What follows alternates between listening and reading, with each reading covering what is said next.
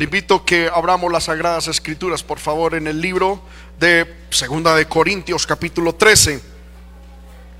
Gloria al nombre del Señor. Segunda de Corintios, capítulo 13, el versículo 5. Gloria al poderoso nombre de Dios. Mientras buscamos, hermano, podemos alabar el nombre del Señor. Segunda de Corintios, capítulo 13, versículo 5. Vamos a estar meditando en esta porción de la palabra. Amén. Dice la palabra, lo leo en el nombre del Padre, del Hijo y del Espíritu Santo. Amén. Dice, examinaos a vosotros mismos si estáis en la fe. Probaos a vosotros mismos. ¿O no conocéis o no os conocéis a vosotros mismos que Jesucristo está en vosotros a menos de que estéis reprobados? Amén. Vamos a pedirle al Señor hermano que Dios nos hable a través de su palabra. Padre que estás en el cielo, en el nombre de Jesús, alabamos y glorificamos tu santo nombre. Gracias por estos momentos que nos permites de poder adorarte y exaltarte. Señor, en estos momentos que queremos también escuchar tu palabra, yo pido que nos hables a través de la misma. Ruego que en tu misericordia pongas en mí, Señor, gracia, poder y todo lo necesario para poder transmitir esta palabra. Señor, amado, para gloria tuya y edificación de mis hermanos. Ruego, Señor amado, que permitas que esta palabra llegue hasta donde tú quieras y necesites. Pero lo que pido, Señor, es que tu palabra no retorne a ti vacía, sino que lleve fruto para honra y gloria de tu santo nombre. Te lo pido y te doy gracias. Amén. Tome su lugar, hermano y hermana, sin dejar de alabar el nombre de nuestro Dios. Quiero compartir con ustedes un pensamiento de la palabra titulado frente al espejo. Amén.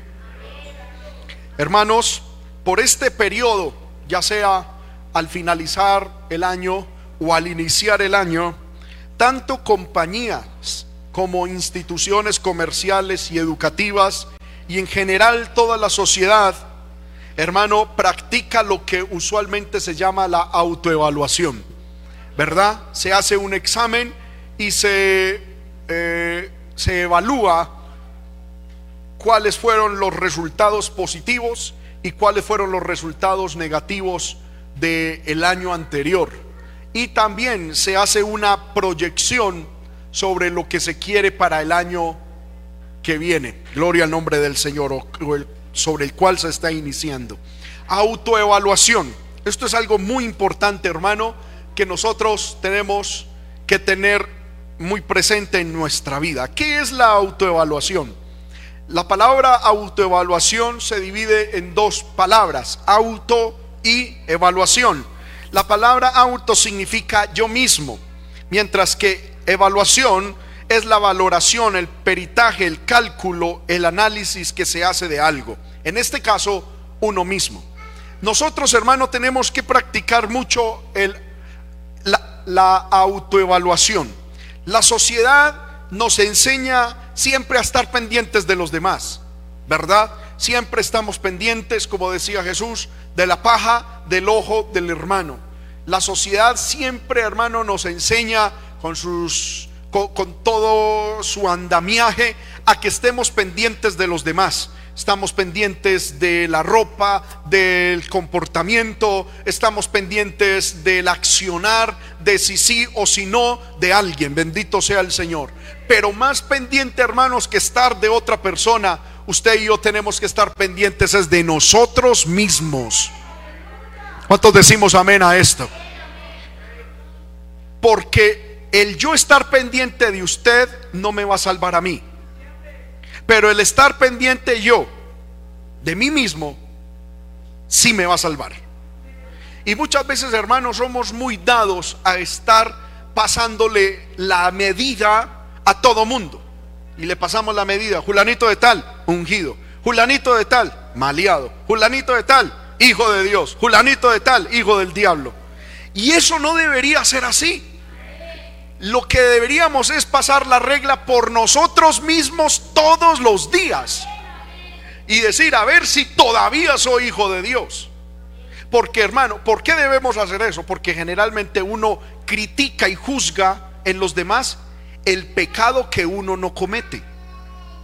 Pero el pecado que uno comete, ahí sí lo quiere pasar por debajo de cuerda. Lo justifica, lo excusa y, y lo y lo, y, ¿cómo se llama? Y lo presenta como hasta útil, ¿verdad?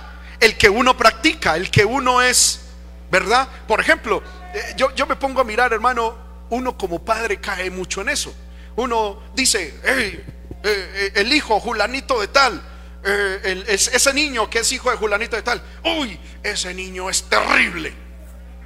Amén. Pero es que para cada padre la necedad de su hijo es soportable. Y cuando la necedad de otro niño supera la de, la de uno, la del hijo de uno, ahí donde uno dice, ¡ay, qué terrible! Pero habrá gente por debajo que también dice, ¡uy, ese niño terrible! Por eso uno juzga y por eso la Biblia dice que no es bueno juzgar desde ese sentido. Amén. Porque hermano, siempre nosotros cuando, perdóneme la expresión, cuando no cogíamos de una, cogíamos del otro pie, ¿verdad? Y cuando uno, cuando uno juzga al cojo que está delante de uno por no cojear de la misma pata, del mismo pie que uno cojea, pues hermano, eso es injusto. ¿Cierto? Aquí lo que debemos entender, hermano, es que todos vamos por el camino de la perfección y que vamos todos con el propósito de llegar al cielo. ¿Cuánto levantan su mano y dicen amén a esto que estoy diciendo? Lo que yo debo es juzgarme a mí mismo. Y debo ser exigente conmigo mismo. Y debo ser áspero, duro conmigo mismo. La sociedad nos dice que debemos juzgar a los demás. Nos enseña a estar pendientes de los demás. La Biblia nos dice, mírate a ti mismo. Segundo, la sociedad nos enseña a compararnos con los demás y a competir con los demás. La Biblia nos dice, no compitas con nadie, ni, te ni debes compararte con nadie. Nuestra única regla de comparación es Jesucristo. Con Él nosotros debemos compararnos todos los días. Porque hermano, si nosotros nos comparamos entre nosotros mismos, pues hermano, terrible, yo siempre he dicho eso, ¿verdad? Alguien dirá, hermano, pero es que yo no soy tan malo. Comparado con Julanito de tal, yo no soy tan malo. Ese Julanito de tal, si decimos, bueno, con tal sicario, ese sicario dirá, hombre, yo no soy tan malo comparado con Pablo Escobar, yo soy una madre. Luego si le preguntamos a Pablo Escobar, dirá yo, comparado con Hitler, soy una monja. vamos a Hitler y le decimos, y entonces él dice, bueno, comparado con Maquiavelo, hombre, yo soy un santo. Y si le preguntamos a Maquiavelo, pues usted comparado, y él dirá, comparado yo con el diablo, hombre, yo no hago, no he hecho nada. Amén. Y cada cual se puede excusar cuando nos comparamos con otros. Pero cuando nos comparamos con Cristo, inmediatamente empezamos a mirar, ay, me falta mucho. Inmediatamente nos damos cuenta de lo que nos falta y dejamos de estar mirando tanto a los demás y empezamos a enfocarnos en nosotros mismos. ¿Cuántos alabamos al Señor? Por eso usted y yo todos los días nos debemos comparar es a Cristo. A Cristo. Amén. Compararnos si nos parecemos a Cristo, si nos estamos pareciendo al Señor. O si por el contrario nos estamos alejando de la imagen de Él. Porque el Evangelio en esta vida terrenal consiste en eso, en que nos parezcamos a Cristo. En el libro de Romanos, amén capítulo 8, mire lo que dice la palabra del Señor. Libro de Romanos, capítulo 8, versículo 29. Amén. Dice la palabra del Señor, porque a los que antes conoció, también los predestinó para que fuesen hechos que conforme a la imagen de su Hijo para que Él, es decir, Cristo, sea el primogénito entre muchos hermanos. ¿Para qué Cristo, o, o sea, con qué propósito fuimos conocidos? ¿Y con qué propósito, ahora que estamos en Cristo, hemos sido predestinados? Para que seamos semejantes a Jesucristo. Si me, me, estoy haciendo entender con esto? Que cuando la gente escuche nuestro, nuestra conversación diga, uy, se parece como si estuviera yo hablando con Cristo. Que cuando nos vea en la calle nos digan, Señor amado, así se comportaba Jesucristo. Hermano, y tenemos que trabajar mucho en esa área. Y uno tiene que ser muy sincero. Yo, hermano, se lo digo, eh, eh, yo intento acoplarme mucho a la palabra de Dios. Pero, hermano, yo estoy aprendiendo que cada vez que me monto a mi, a mi auto, a mi carro, a conducir, antes ya lo estoy haciendo, hermano, y llevo un tiempo haciéndolo. Le pido, Señor, ayúdame a tener el fruto del Espíritu Santo. Porque sé que esa, en esa área, hermano, yo no sé, se me sale el viejo hombre cuando estoy en el carro. Y cuando yo intento manejar bien, guardando las normas, pero cuando alguien se me atraviesa, se me sale ese viejo hombre. Y que el Señor reprenda, hijo de Belcebú. ¿Por qué se me atravesó? Amén. Y, y tengo que reconocer, hermano, de que, que cuando cojo un carro, hay veces no me parezco a Cristo. Y pero tengo que entenderlo. Y tengo que trabajar en ese asunto. Y créame que ya lo tengo identificado. ¿Por qué lo digo? Porque hermano, usted tiene que identificar también su área. De pronto usted dice, hermano, cuando estoy trabajando, estoy vendiendo y alguien me mete un billete falso, se me sale el viejo hombre. Ok, entonces prepárate. Amén. Yo lo tengo identificado, hermano. A mí se me sale el viejo hombre cuando yo voy bien en mi carro y se me atraviesa alguien. Ay, yo no sé por qué me da tanta impaciencia. Amén. Ahí tengo que mostrar a Cristo. Y en estos días yo estaba conduciendo, hermano, y algo parecido ocurrió. Iba bien cuando alguien se me atravesó, se me atravesó y, amén. Casi que le digo, Señor, que le caiga fuego a ese impío. Uy, y el Señor me habló a mi espíritu y me dijo, ¿de qué espíritu eres? ¿Recuerdan ustedes cuando los discípulos dijeron eso? Y ay, Padre del cielo, y me dijo, ¿será que él, ese conductor, vio en ti a mi hijo? Mm, mm, mm. Yo le dije, Señor, de pronto cuando cogió el látigo y, amén, y fue al templo y sacó a todos a latigazos. Y el Señor me dijo, no, no, no, no, así no es. Ellos deben ver la imagen de mi hijo en ti. Ay, Señor, amén. Tengo que, tengo que santificar este volante, tengo que santificar este auto. Y cuando me monto, ya le estoy diciendo, Señor, ayúdame, ayúdame, ayúdame, que no se me salga el viejo hombre. Y ahora, hermano, no me da pena decirlo, porque es que yo aquí no soy santo, o sea, yo no me quiero mostrar como un santo. Todos estamos en unas luchas. Es, eh, amén, esa área en el momento puede ser mi lucha. Yo sé que Dios me dará la victoria y que en estos días se me pueden atravesar y yo, amén, voy a bajar a darles un abrazo. Yo sé que el Señor me va a ayudar. Amén, porque estoy trabajando en el asunto. Y soy consciente de que por ahí el diablo puede ganar ventaja, pero también estoy sometido al Señor y estoy trabajando en esa área del carácter. La suya puede ser otra área, pero usted tiene que ser consciente de eso. El problema es cuando el pueblo del Señor, hermano, señalando a todo mundo, a todo mundo, no nos damos cuenta de nuestras, señalándole la paja del ojo del hermano, no nos damos cuenta de la terrible viga que hay en nuestro ojo. ¿Cuántos alabamos el nombre del Señor? ¿Puede usted levantar su mano y decirle, Señor, ayúdame a identificar la paja de mi ojo? Aleluya. Gloria al Señor. Hermano, es necesario que nos miremos nosotros a nosotros mismos a diario, a diario. Amén. Bendito sea el nombre del Señor. Pablo nos insta a que nos autoevaluemos. Ese texto de 2 de Corintios 13:5 se lo voy a volver a leer, pero desde otra versión bíblica para que usted más o menos entienda qué es lo que quiere decir.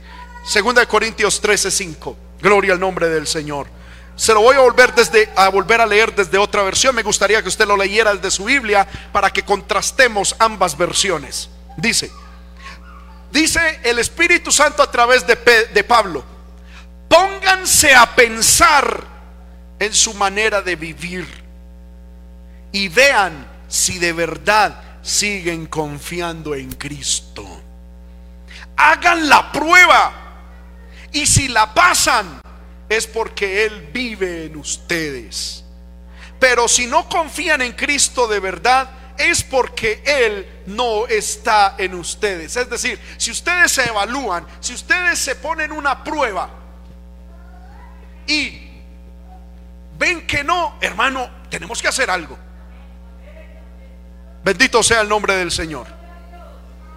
¿Cuántos decimos amén a esto? Porque significa de que nos estamos engañando a nosotros mismos. Porque significa que aunque estamos en la iglesia, hermano, no le hemos permitido a Dios ser el centro y el todo de nuestra vida. Significa que todavía hay muchas áreas que no han sido impactadas con el poder de la palabra y no han sido sujetadas al Espíritu Santo. Amén. Por eso es que la Biblia en muchos, en muchos versículos nos dice velad, velad, velad. ¿Qué significa esto de velar? Más que, más que vigilar en las noches, significa estén vigilándose ustedes. Velen. Por eso, primera de Pedro, capítulo 5, versículo 8, un texto muy conocido. Miremos qué dice primera de Pedro, capítulo 5, versículo 8 ¿Cuántos alabamos el nombre del Señor? Dice, sed sobrios y velad, porque vuestro adversario, el diablo, como león rugiente, anda alrededor buscando a quien devorar. ¿Cuál es el primer mandamiento de este versículo? Dice, sed sobrios. Es decir, no se dejen contaminar, no se dejen intoxicar su mente con vanos argumentos, con falsos argumentos, con vanas cosas. No, sean sobrios, piensen de acuerdo a la palabra. Amén, que tenga que usted pueda tener una mente fresca. Segundo, velen, es decir, manténgase vigilante. Cierto día, hermano, puse este ejemplo y, y lo vuelvo a poner. Si usted sabe, hermana, que en su comportamiento una debilidad y un pecado recurrente es la ira, ¿Qué tiene que hacer usted? Estar vigilando. Y entonces, que en algún momento le dio ira, muy bien, pues, no, no bien, retiro la palabra, no estuvo bien, porque la Biblia dice que la ira es pecado. Pídale perdón a Dios. Pero ¿qué quiero decir con esto? Vele, es decir, examínese. Y diga, ¿por qué me dio ira? ¿Por qué me dio ira?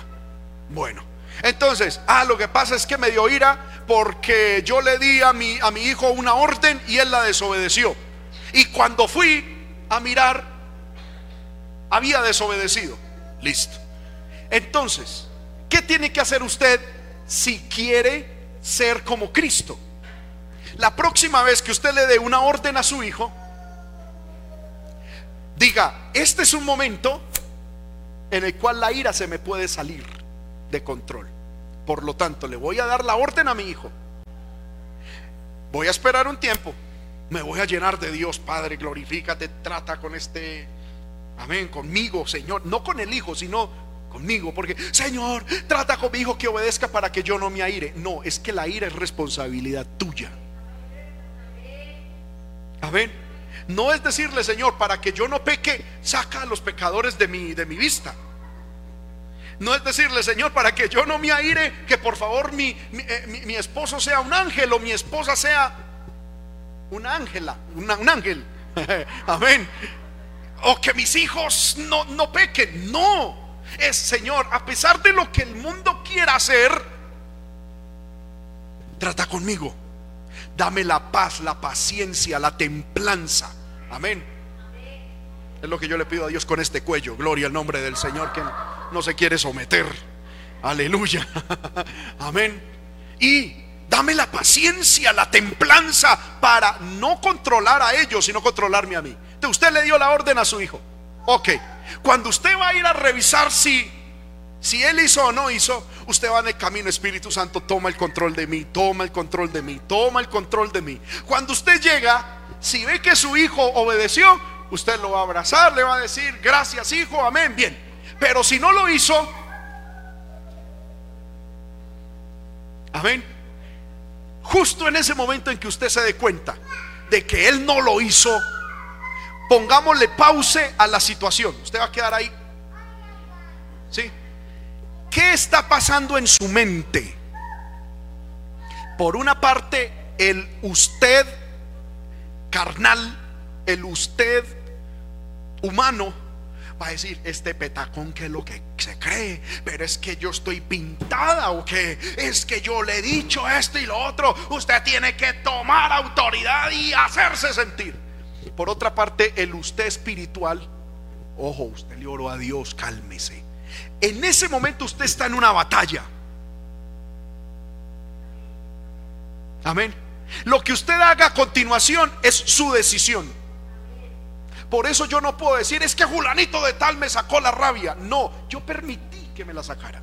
Y por eso es que en el cielo voy a ser juzgado. Porque el, tener ira es una decisión mía. Porque si yo quiero me da ira y si quiero no me da ira. A ver, ahora pongámosle play a esa hermanita.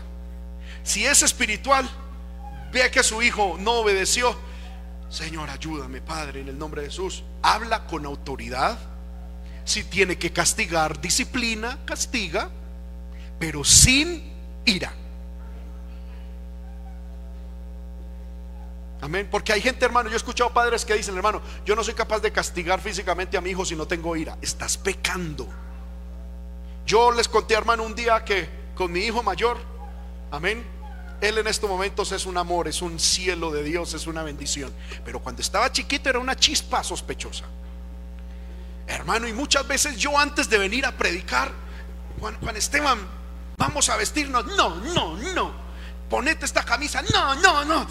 Iba subiendo a mí el Ramírez, hermano. Y, ya la hora, el Padre del cielo, esto y lo otro. Y pan le castigaba con ira y luego para venir a predicar. Y yo, y que el Señor reprenda al diablo, Señor, perdóname, Señor. Uy, es que este hijo mío. Hasta que un día Dios me dijo, ¿así te la vas a pasar toda la vida? Antes de pararte a predicar pidiendo perdón. ¿Por qué más bien no tomas el control de tu carácter? Ahora cuando le da la chiripiorca a él, no me da a mí. Y si me toca castigarlo, lo castigo. Y si me toca darle sus dos varitas, le doy sus dos varillacitos sin ira. Y luego puedo venir delante de Dios, predicar, ministrar Santa Cena y hasta reprender al diablo si es necesario. Con la conciencia limpia, con el corazón libre Amén. Y puedo levantar manos santas sin ira ni contienda. Porque muchas veces, hermano, eso pasa. Yo he escuchado muchos hijos de pastores que dicen, hermano, justamente media hora antes de salir, eh, eh, mi papá se enojaba, esto y lo otro. Y luego lo vino en el púlpito, te alabo, Señor. Amén. Y yo decía, yo no quiero que mis hijos digan eso de mí. Los castigo, si es necesario se castiga, si es necesario los reprendo, si es necesario se habla con autoridad. Porque eso no hace nada, eso no es malo. Amén. Hay que hablar con autoridad, hay que hablar las cosas como son y punto, pero sin ira. ¿Cuántos alabamos el nombre del Señor? Entonces, hermano, usted y yo tenemos que examinarnos mucho y velar, velar, estar pendientes. ¿Qué situación a mí me es propicia para un pecado? Por lo tanto, me voy a cuidar de eso ¿Para qué? Para no caer en ese pecado, para no desagradar a Dios. Amén. Hay hermanos que, saben que en el, en el centro, esto lo, lo, digo hermano porque un día yo escuché a un joven que me dijo eso. Y me dijo, hermano, para mí es un problema ir al centro de allá de Medellín. Decía, ¿por qué? Le decía, ¿por qué? Porque hermano, es que en el centro hay kioscos donde venden revistas de pornografía. Y dice, hermano, y yo voy caminando y se me van los ojos detrás de esa revista. Y yo, bueno, entonces cambia de ruta. Amén. Pero usted sabe que se le va los ojos y justo pasa por ahí. ¿Qué está haciendo usted jugando con el diablo? Va a llegar el momento en que no solamente la va a mirar, sino que la va a se va a detener a mirarla un momentico. Al otro día va a ser dos minutos, al otro día cinco minutos, al último hasta la compra. Tenemos es que huir, tenemos que velar por nuestra vida. Yo no sé cuál será su debilidad, la música mundana, las amistades mundanas, la moda mundana, el materialismo, la vanidad. No sé cuál será. ¿Qué tenemos que hacer para agradar a Dios? Vigilar. Amén. ¿Cuántos decimos amén a esto que estoy diciendo? Y examinarnos a nosotros mismos, hermano piense mucho en usted. examine lo que usted siente, lo que usted piensa, examínelo. Amén. Hermanos míos, porque es que, por ejemplo, en esto de la ira, usted se enoja porque quiere y se aira porque quiere. Yo he escuchado gente, por ejemplo, hermanas que llegan y dicen, hermano, estoy yo ardida de la ira. Y miro a mi esposo y mi esposo fresco. Y me da más ira que él no tenga ira. Y ¿cómo es posible? Amén. O sea, da ira que el otro no esté con ira. O sea, hizo cosas para que el otro se ofendiera. Dijo cosas para ofender, para... Y el otro quedó fresco. Y ay, ¿por qué no se enojó? No, hermano, eso ya es una cuestión que hay que controlar. ¿Cuántos alabamos el nombre del Señor? Tenemos que mirarnos al espejo. ¿Y cuál es el espejo del cristiano? La palabra de Dios. Santiago capítulo 1, versículo 23 al 25. Santiago 1, 23 al 25. Mire lo que dice la palabra. Porque si alguno es oidor de la palabra, pero no hacedor, o sea, no la practica, este hermano o esa hermana es semejante al hombre que considera en un espejo su rostro natural. Versículo 24.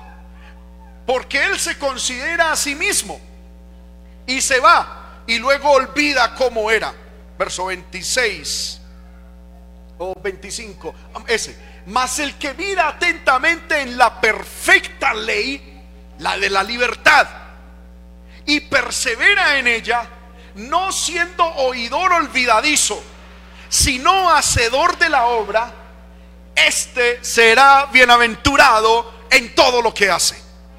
¿Cuántos alabamos al Señor por esto?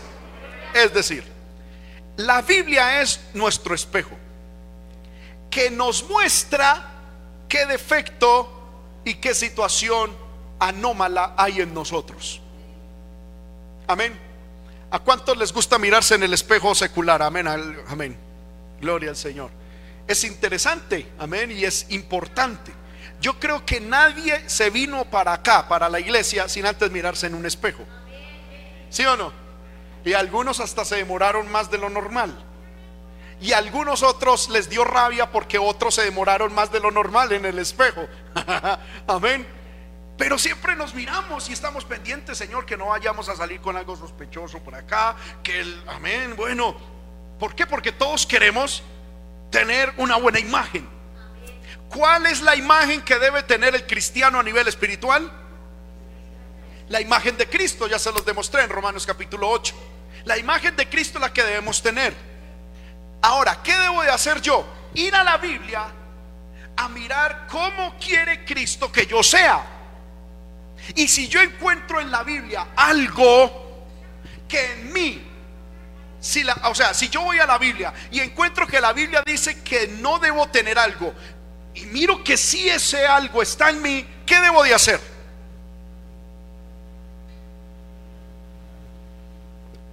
¿Les enredé con el dicho? Volvido lo digo. Si la Biblia dice que en mí no debe de haber algo, pero encuentro que en mí sí hay eso que la Biblia dice que no debe de haber, ¿qué debo de hacer? Quitarlo, trabajar, armar un plan para con la ayuda de Dios, del Espíritu Santo, quitar eso de mi vida. Si yo encuentro que la Biblia dice que yo debo tener algo, y cuando me miro a mí mismo resulta que yo no tengo ese algo que la Biblia sí quiere que yo tenga. ¿Qué debo de hacer? Trabajar, armar un plan para que con la ayuda de Dios, de la palabra, yo pueda adquirir eso que me hace falta. Esa es, eso es lo que se llama discipulado personal, crecimiento personal. Eso es lo que se llama, hermano, ser maduro en la fe. Pero ¿qué pasa hoy en día con muchos cristianos? Que va a la Biblia o escuchan un mensaje y dice, tal cosa no debes tener. ¿Y qué hacen algunos cristianos? Ah, ese pastor me la está echando a mí, me cambio de iglesia. Tú te puedes cambiar de iglesia, pero si en tus vestiduras espirituales está algo que la Biblia no quiere que tú tengas, o te falta algo que la Biblia quiere que tú tengas, puede que te cambies de iglesia, pero al cielo no entras. Nos estamos engañando a nosotros mismos.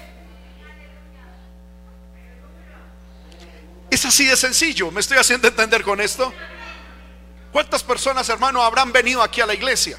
Y por medio del mensaje, ay no, es que ese mensaje es muy duro. Yo mejor me voy para allí donde me hablan de plata y de prosperidad. Tienes toda libertad de hacerlo. Lo más seguro es que con esa actitud, no por la iglesia, es por la actitud, al cielo no entres. Amén. ¿Cuántos alabamos el nombre del Señor? Porque nadie es salvo por ir a una iglesia. Tú no eres salvo por estar en esta iglesia, ni por ser parte del movimiento misionero mundial. Tú puedes estar en la iglesia de la esquina, o la de la otra esquina, o la del centro, no importa, porque no somos salvos por denominación ni por iglesia. Somos salvos es por creer en Cristo y obedecer la palabra de Dios. Pero si tú dices, yo no vuelvo a esta iglesia porque aquí me exigen mucho y a toda hora me la echan y me la echan y me la echan, me voy para otra iglesia donde me hablan más suave, el problema, lo, más seguro es que te vas a condenar. El problema no es la iglesia. El problema es tu actitud de no querer cambiar tu imagen a la imagen de Cristo y de buscar antes alguien que te enseñe y que te muestre y que te ponga el dedo en la llaga para que te diga, esto no corresponde a un cristiano, esto te falta, esto te sobra. ¿Cuántos alabamos el nombre de Cristo?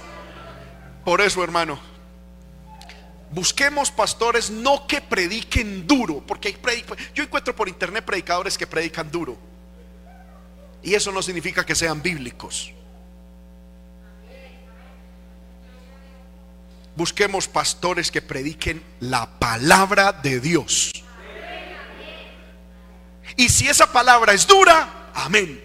Y si esa palabra es suave, amén. Pero que sea todo el consejo de la palabra de Dios. Porque yo encuentro por internet, hermano, predicadores que hablan duro, se expresan duro, feo, denigran, hablan y ellos piensan que eso es santidad. Eso no es santidad. Predicar duro no es, no es, hermano, hablar de Julanito de tal, de tal iglesia y que de mundanas, hijos del diablo. Amén. Eso no es hablar duro. Amén. Es hablar la palabra. ¿Cuántos alabamos el nombre del Señor?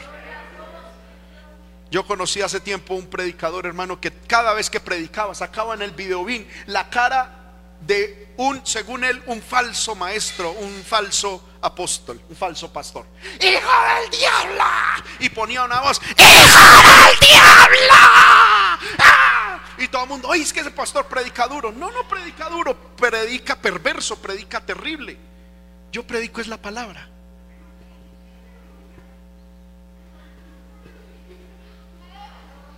Amén. Yo predico la palabra. Y hay veces la palabra va a ser dura. Pero es la palabra. Y otras veces la palabra va a ser suave. Sigue siendo la palabra. No busque predicadores que prediquen duro, porque es muy maluco eso. Busque predicadores que prediquen la palabra con fidelidad. Y hay pastores que predicarán la, la, palabra con fidelidad alzando la voz. Amén, es su estilo. Hay otros que predican Habladito, habladito, habladito. Amén, es su estilo. Lo importante no es la forma como lo hagan, sino la palabra que enseñan. Tampoco es lo que produzcan. Porque hay gente que dice, hermano, Julanito de tal. Uy, ese pastor si es ungido. Siempre me pone a llorar. Pues el, eso no es unción del pastor, es problema en tus en tus glándulas lacrimales y en tu conciencia que te ponen a llorar fácil. Hermano, porque hay gente muy sensible y hay pastores muy manipuladores. Yo escuché, hermano, un día a un pastor que se paró en un púlpito y empezó a contar la historia de un perrito abandonado. Y la contó con unos detalles, con una elocuencia. Cuando mostraron las cámaras, hermano, un poco de gente llorando.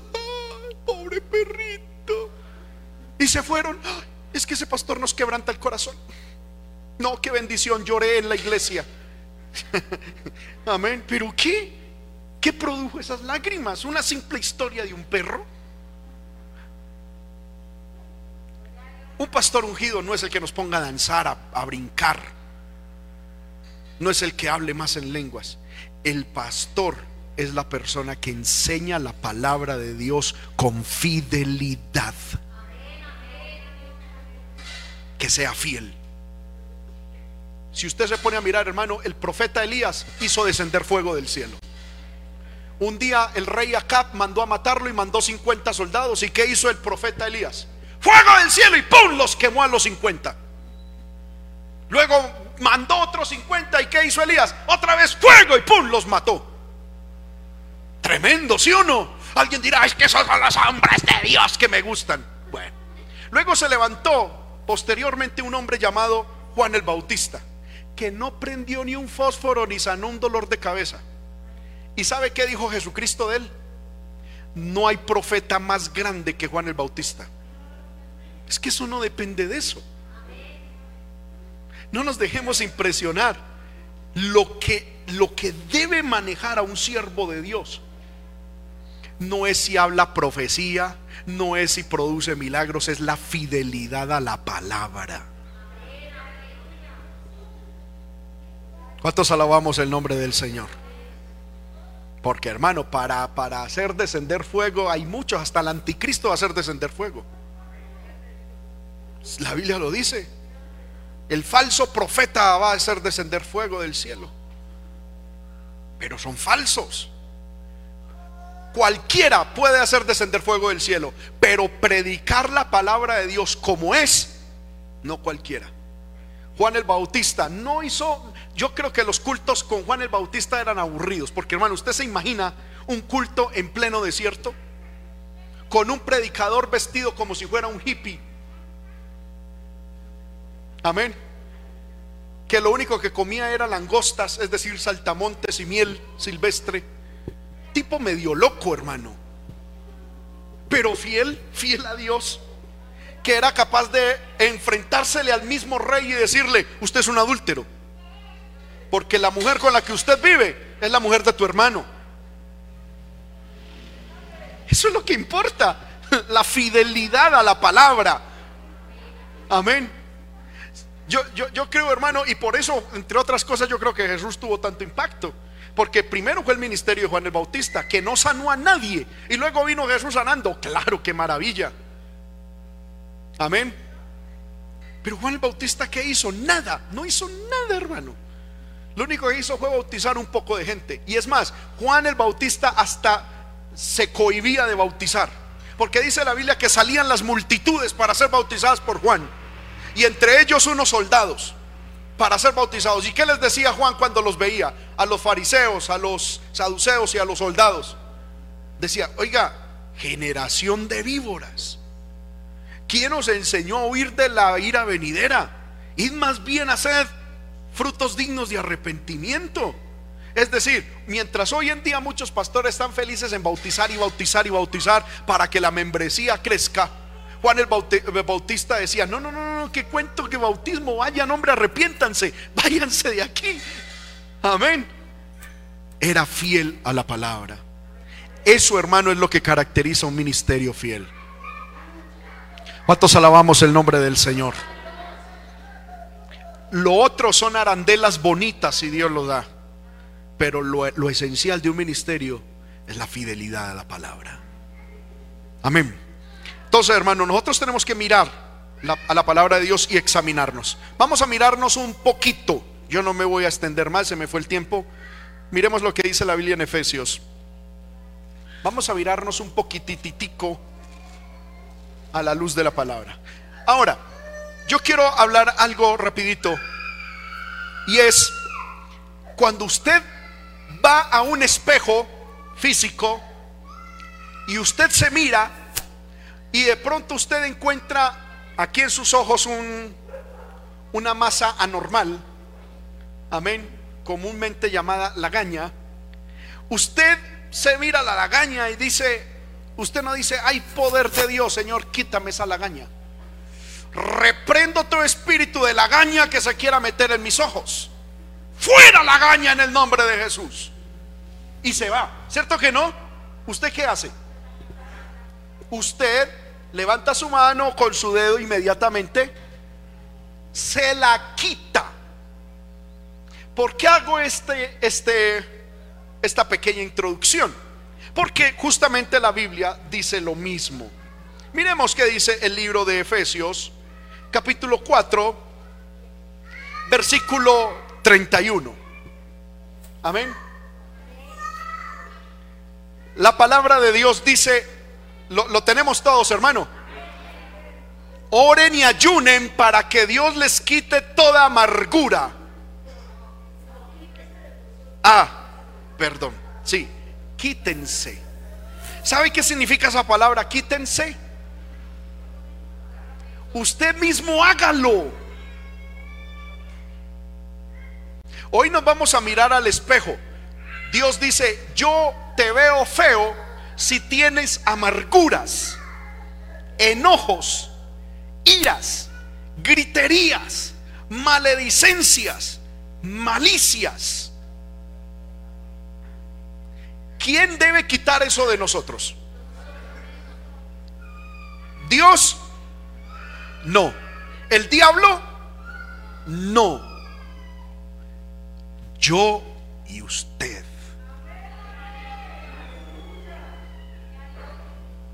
Aquí la Biblia no dice metas en un ayuno de 40 días para quitar la amargura, para que Dios le quite la amargura. La Biblia no dice eso. ¿Sí o no? Porque hay gente, hermano, es que usted no sabe la convivencia con mi esposo como es de terrible. Me voy a meter en ayuno, Señor, quítame esta amargura. Y el Señor en el cielo dice, ¿y yo acaso se la metí? Usted la metió en su corazón Usted la permitió en su alma. Y eso es algo feo, horrible. Señor, quítamela. No, el Señor dice, no, yo que voy a ensuciar mis manos ahí. Hermano, ¿sí o no? El Señor dice, quítela usted. Ya se vio en el espejo. Tienes amargura. Quítela. tienes enojo, ¿qué tenemos que hacer? Quitarlo. Tienes ira, ¿qué tenemos que hacer? Quitarla. Gritería, quitarla. Maledicencia, malicia, quitarla. Efesios 5:3. Fornicación, inmundicia y avaricia, ni se nombre entre vosotros. ¿Tienes fornicación? No es decirle, Señor, sácame de esta fornicación. como así?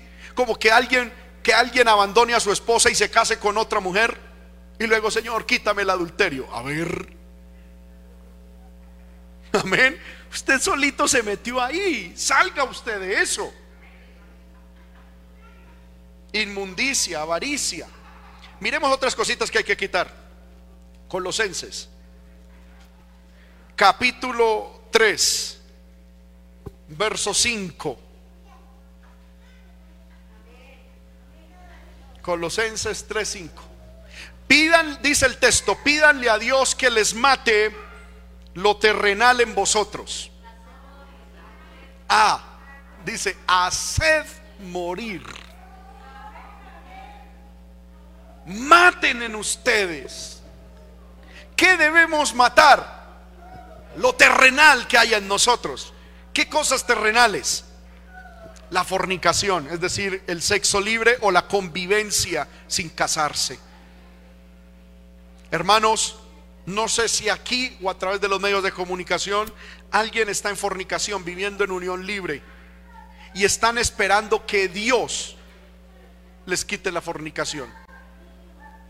Hermano, hágalo rápido, mate ese estilo de vida en su vida lo más rápido posible o sepárense o cásense, pero hágalo rápido. Algunos está en fornicación diciendo, hermano, si será la voluntad de Dios, hermano. Y yo les pregunto, ¿la voluntad qué? Amén. Hermano, que me case con esta mujer. Y yo, pero ¿y cómo no va a ser la voluntad de Dios si tienen tres hijos? Ya usted lo que necesita es, ¿cómo así que buscando la voluntad de Dios? ¿Qué espera? No, hágale. Cásese, arregle ese problema. Hagan morir lo más rápido posible. Usted no ve una lagaña en su rostro y dice, Señor, será tu voluntad que me la quite. ¿Sí o no? Usted inmediatamente reacciona y dice, fuera a toda hora del diablo.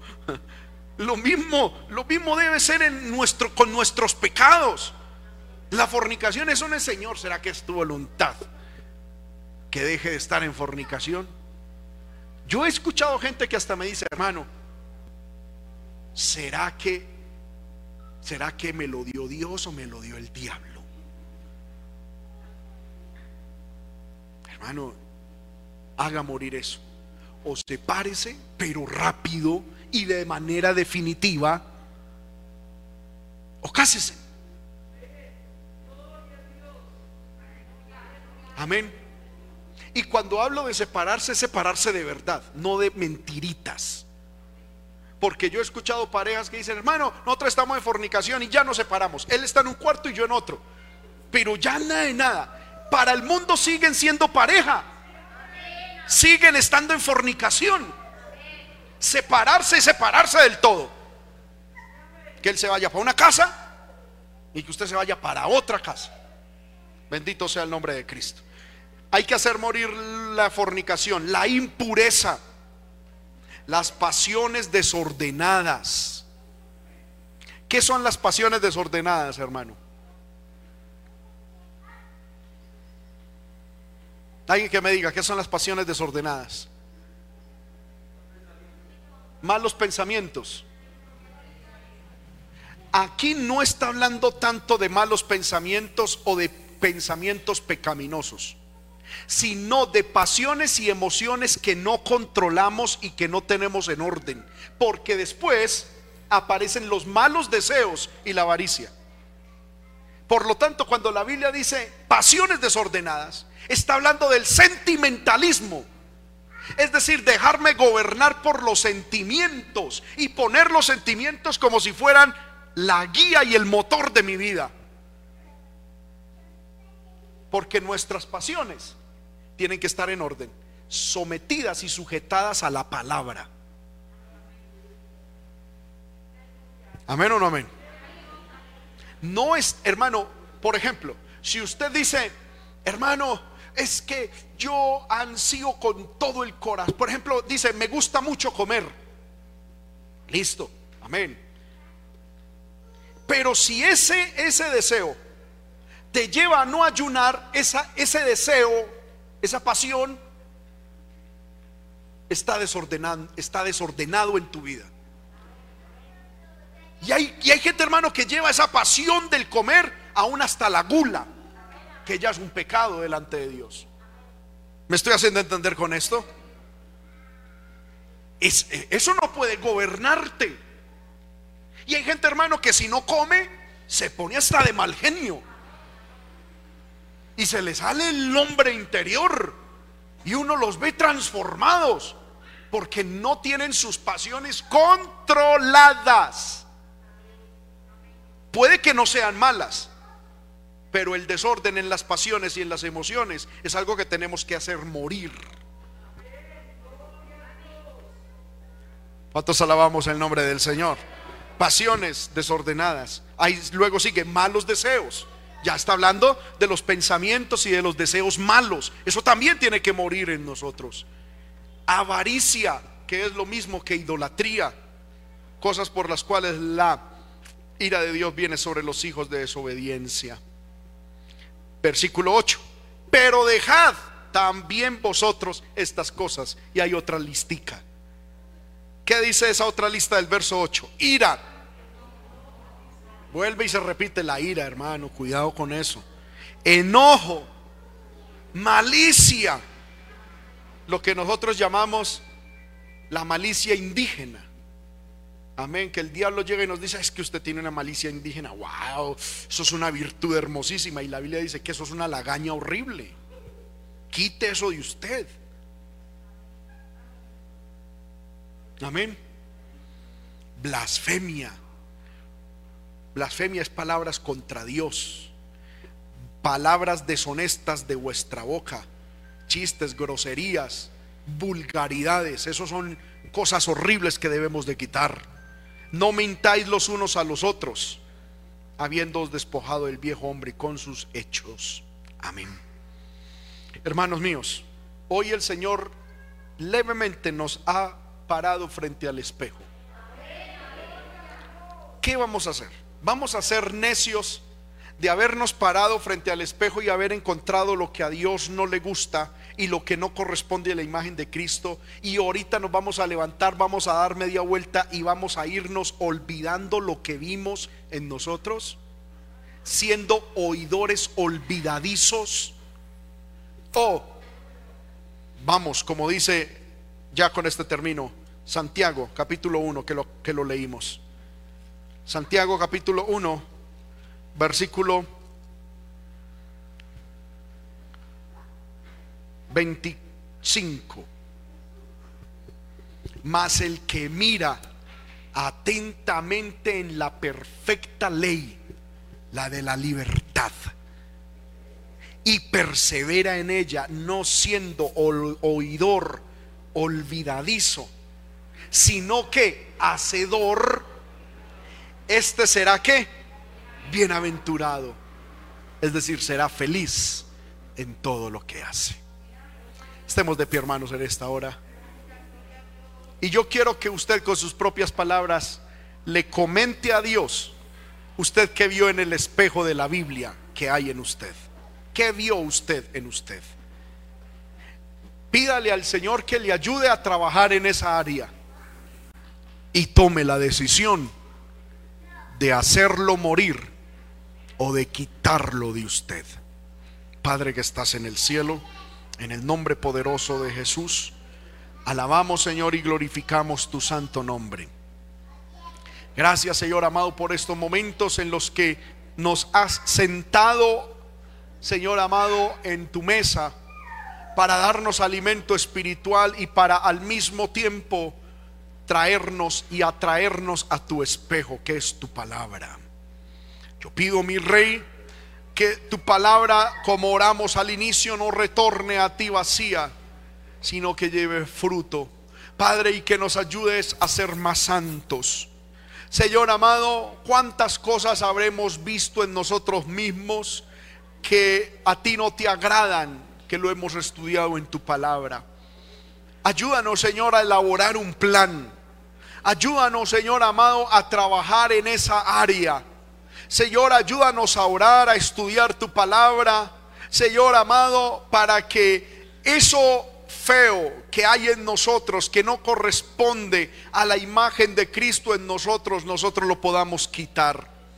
Yo no te pido, Señor, que nos quites la ira, pero sí danos los medios para poderla quitar. Porque también tenemos, Señor amado, que reconocer que en nuestra forma, en nuestras fuerzas no lo podemos hacer pero llénanos con tu Espíritu Santo. Danos, Señor amado, Padre, la palabra. Que tu palabra, Señor, amore en abundancia en nuestra vida.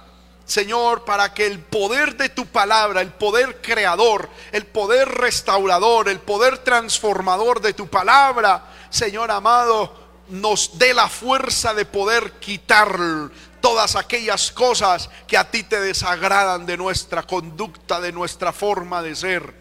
Yo pido, Señor amado, que esta palabra quede grabada en nuestro corazón, que esta sencilla enseñanza, Señor amado, nos haga pensar y reflexionar mucho acerca de tu voluntad en nuestra vida.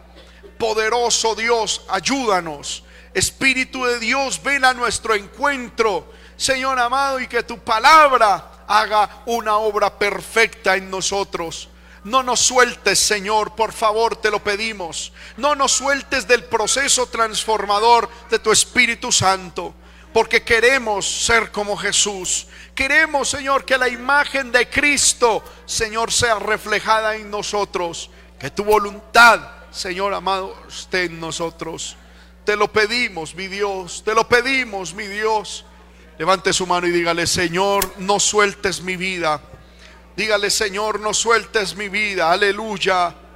No sueltes mi vida, Señor, sino antes ayúdame a ser moldeado por tu palabra en tu voluntad, Señor. En el nombre de Jesús. Vamos, ore un minutico con el Señor, hable con el Señor y dígale al Señor, hermano, que le ayude. Dígale al Señor que le ayude. Aleluya. Te adoramos, Señor, te adoramos. Te adoramos, Señor, te adoramos. Y barro en tus manos. Yo quiero ser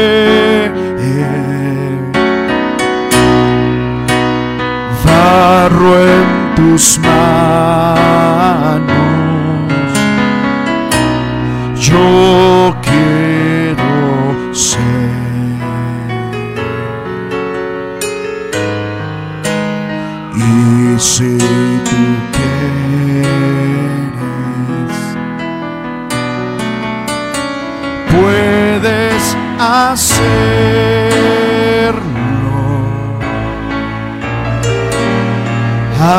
tu manera.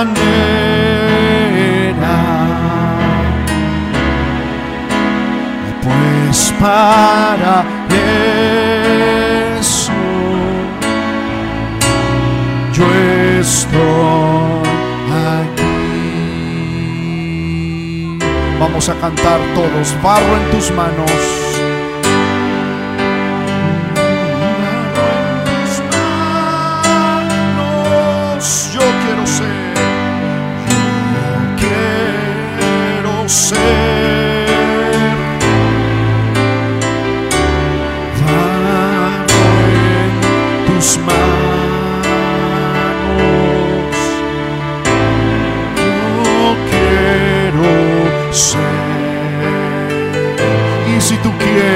Señor, y si tú quieres, y puedes hacerlo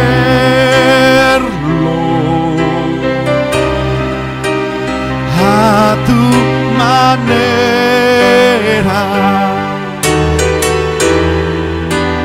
Pues para eso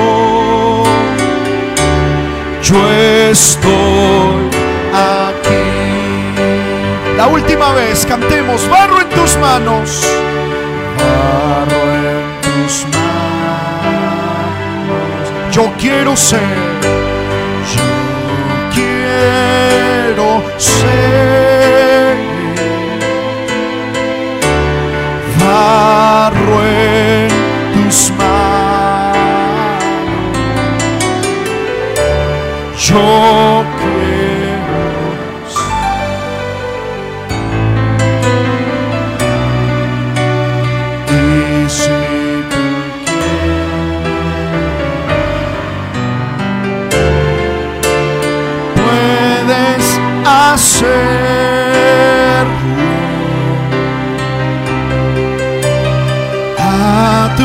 manera.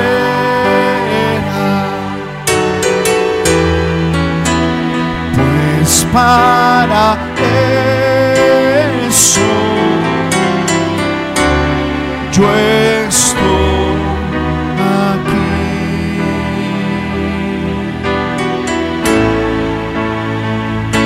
Gracias Señor amado por tu palabra y por toda tu bendición. En el nombre de Jesús. Démosle un aplauso a Dios hermano. Aleluya.